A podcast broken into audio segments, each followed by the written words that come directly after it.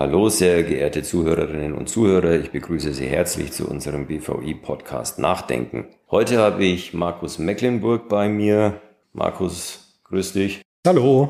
Markus leitet unsere Rechtsabteilung und spricht heute mit mir über das Provisionsverbot. Warum reden wir über ein Provisionsverbot? Ganz einfach. In Kürze ist Bundestagswahl und es gibt zwei Parteien, die explizit in ihre Wahlprogramme geschrieben haben, dass sie Provisionen verbieten möchten, nämlich die Grünen und die Linkspartei. Und bei der SPD kann man es zumindest zwischen den Zeilen herauslesen, dass sie ein Provisionsverbot möchten. Weil sie für eine unabhängige Beratung einsteht und das ist allgemein mit Honorarberatungen verbunden. So, und wenn wir uns die aktuellen Umfragen anschauen, dann könnte es tatsächlich so sein, dass wir eine Regierung bekommen, die ein Provisionsverbot durchsetzen möchte. Wäre ja nicht das erste Mal solche politischen Bestrebungen. Wir kennen das schon seit vielen, vielen Jahren. Seit Jahren, in der Tat, du hast recht, Markus, seit Jahren. Die Verbraucherschützer opponieren seit langem dagegen, führen einen Kreuzzug gegen die Provisionen. Die ESMA unter dem letzten Präsidenten Stephen Major war auch gegen Provisionen. Stephen Major hat stets gefordert, dass in allererster Linie ETF vertrieben werden sollten, ohne Provisionen. Auch hier eine eher kurzsichtige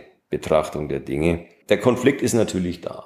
Ja, der Vorwurf der Verbraucherschützer und andere ist, naja, angesichts der Provisionen gibt es einen Interessenkonflikt. Der Berater ist eigentlich ein Verkäufer und als Verkäufer hat er ein Interesse daran, das teuerste, für ihn margenstärkste Produkt zu verkaufen. Klar, da ist ein Interessenkonflikt können wir nicht wegdiskutieren, aber das ist auch nichts Ungewöhnliches. Interessenkonflikte können in den unterschiedlichsten Bereichen der Finanzwirtschaft entstehen. Es gilt, damit sinnvoll umzugehen. Natürlich gilt es, Interessenkonflikte zu vermeiden, da wo sie vermeidbar sind, aber es gibt eben Fälle, da muss man einfach sinnvoll mit ihnen umgehen. Das bedeutet klare Transparenz, da ist ein möglicher Interessenkonflikt und das Management des Interessenskonflikts, also die bestmögliche Umgang. Und da ist ja seit MIFID viel passiert. Ganz also genau. das Wichtigste meines Erachtens ist ja die sehr, sehr hohe Kostentransparenz. Also der Verbraucher sieht ja ganz genau, was der Berater an ihm verdient. Es gibt einen Ex Ante-Kostenausweis, es gibt einen Ex-Post-Kostenausweis. So transparent wie Finanzprodukte ist heute eigentlich gar nichts mehr. Also es ist bestimmt das transparenteste Produkt, was die Kosten angeht überhaupt. Und dann haben wir ja auch noch das Thema Qualitätsverbesserung. Genau. Das ist im Prinzip die Lösung, die das europäische Recht äh, schon seit 2004 vorsieht, dass diesem Interessenkonflikt am besten dadurch beizukommen ist, dass man ihn, wie gesagt, offenlegt und dass er darauf angelegt ist, die Qualität der Wertpapierdienstleistung zu verbessern. Und außerdem die Honorarberater unterliegen ja auch einem Interessenkonflikt. Als Honorarberater habe ich ja ein Interesse daran, möglichst oft ein Honorar zu bekommen und deswegen möglichst viel beraten zu können. Also ich sollte doch versuchen, als Honorarberater möglichst häufig mit dem Kunden sprechen zu können. Genau. Und das fällt schwer, wenn der Honorarberater sich mit dem Kunden unterhält, nach fünf Minuten zum Ergebnis kommt, dass bei diesem Kunden alles in Ordnung ist, dann wird er so schnell nicht wiederkommen, der Kunden, und ein Honorar zu zahlen bereit sein. Also wir haben natürlich genauso wenig etwas gegen Honorarberatung wie gegen Provisionsberatung. Also beide Beratungsformen sollten nebeneinander existieren. Beide Beratungsformen sind sinnvoll. Wir sind nur dagegen, eine zu verbieten.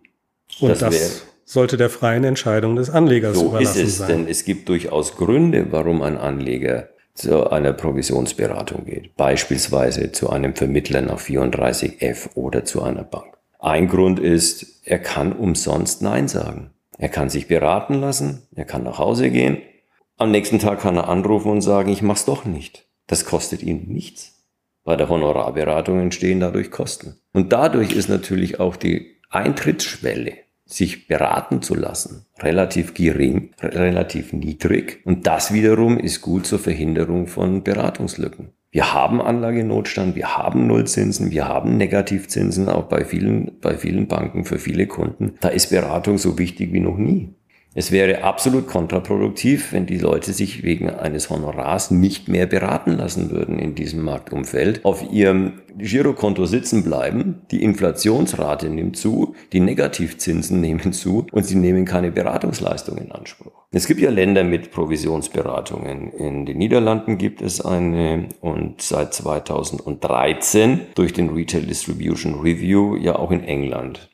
Wie sind denn die Folgen in England? Es gibt immer Untersuchungen der FCA und interessanterweise berufen sich auf diese Untersuchungen sowohl die Befürworter als auch die Gegner eines Provisionsverbots. Ja, das ist richtig. Das ist wirklich interessant zu sehen, wenn man sich so die üblichen Dialoge zwischen äh, Anlegerschützern auf der einen Seite und Branchenvertretern auf der anderen Seite anguckt, äh, dann ist das Ringen um die Deutungshoheit immer ein schwieriges. Wir haben uns das deswegen mal sehr genau angeguckt. Die FCA, also die Londoner Finanzaufsicht, hat regelmäßig über Umfragen sich ein Bild darüber verschafft, wie der ADA, also das Provisionsverbot, eigentlich wirkt.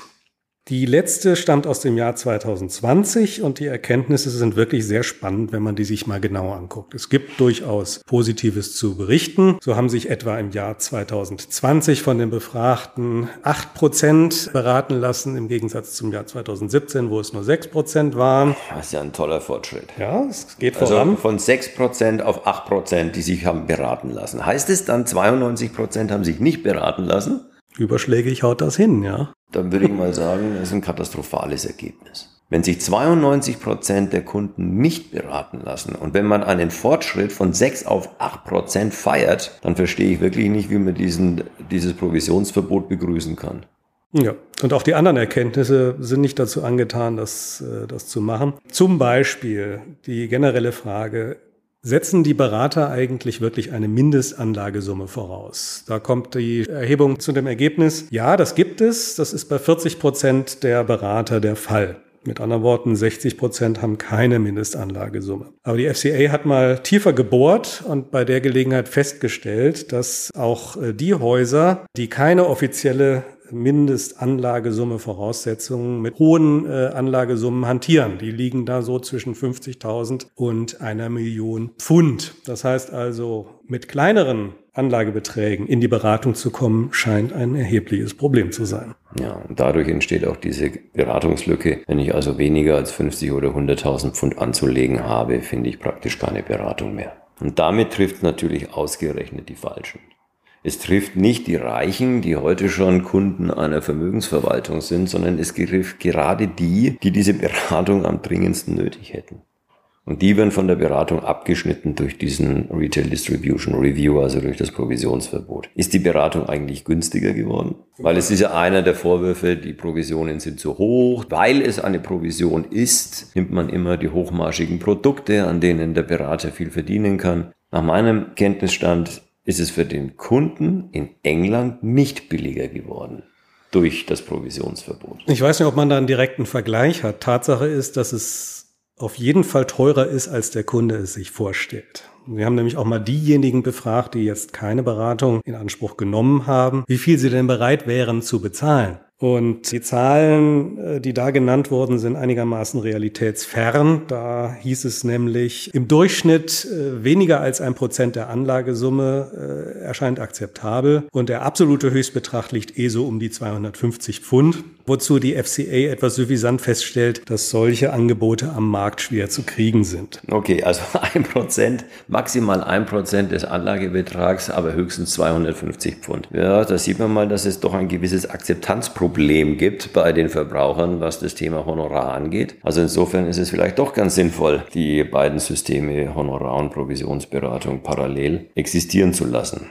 Jetzt hört man manchmal, dass das Problem durch die Beratung oder in der Beratung ja erst dadurch entsteht, dass die Produkte, die Finanzprodukte, beispielsweise Fonds, zu komplex sind. Immer wieder zu hören, Fonds sind zu komplex. Was sagst du denn dazu? Ja, das ist ein interessantes, eine interessante Behauptung, denn äh, Fonds unterliegen ja nun einer detaillierten Regulierung, die genau auf die Anlegerinteressen abgestimmt sind. Also der zentrale Publikumsfonds, also für den durchschnittlichen Anleger auf der Straße vorgesehene Fonds ist der OGAF und der ist EU-seitig schon so konzipiert, dass er grundsätzlich den äh, Interessen des durchschnittlichen Anlegers gerecht wird. Deswegen gilt er auch als nicht komplexes Instrument was eigentlich keine allzu hohen Anforderungen an die Beratung stellen sollte. Natürlich muss man darauf achten, dass zum richtigen Anleger der richtige Fonds kommt. Aber auch darum kümmert sich ja die MIFID, indem sie den Geeignetheitstest vorschreibt, also vom Berater gleich welcher Couleur verlangt, dass er da, dass er den Anleger und das Produkt zur Deckung bringt. Ja, es ist natürlich ein absolut lächerlicher Vorwurf mit der Komplexität von, von Fonds beispielsweise.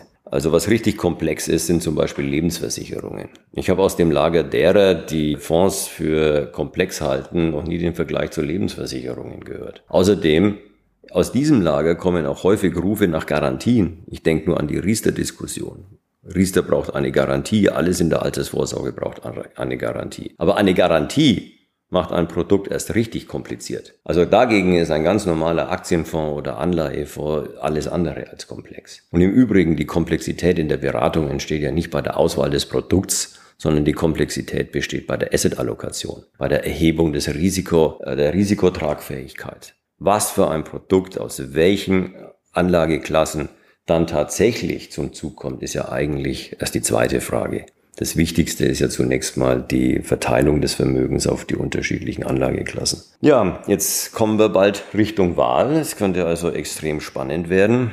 Diejenigen Parteien, also Grüne, Linkspartei und SPD, die ähm, ein Provisionsverbot wollen, haben vielleicht um es mal vorsichtig auszudrücken, noch nicht alle Auswirkungen eines solchen Verbotes bedacht. Man schaut sich gerne den individuellen Verbraucher an. Man denkt sich, na, der könnte vielleicht nur 1,3 statt 1,5 Prozent bezahlen oder vielleicht auch 1,1 Prozent. Aber dass am Ende daran noch viel mehr hängt, nämlich andere günstige Finanzdienstleistungen, wie zum Beispiel sehr niedrige Gebühren für Girokonten, wie sehr niedrige Gebühren für Depots, wie ein breites Filialnetz, wo der einzelne Verbraucher in räumlicher Nähe zu einem Menschen sich befindet, von dem er Beratung bekommt.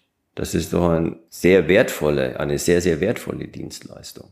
Unbedingt. Das wird ja auch von der Politik regelmäßig bedauert, das Filialsterben in ländlichen Regionen. Genau die Grundversorgung der Bevölkerung. Aber Provisionen darf man dann in der Bank nicht mehr verlangen. Also es gibt keine Provision mehr, aber das Filialsterben ist auch nicht in Ordnung. Wer das bezahlen soll, das hat bisher noch und, keiner geklärt. Genau, und wovon sollen die Banken leben, wenn es kein Zinsdifferenzgeschäft mehr gibt bei Nullzinsen und das Provisionsgeschäft für die Bankbilanzen immer wichtiger wird?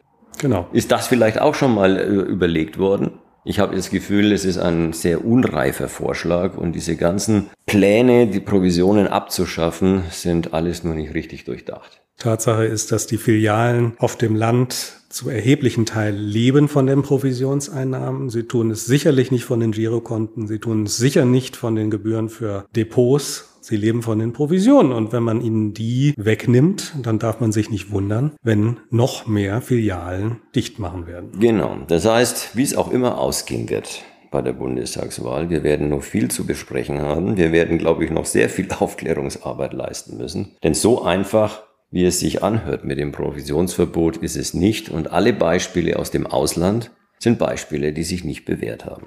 In diesem Sinne, sehr verehrte Zuhörerinnen und Zuhörer, bis zum nächsten Mal. Tschüss.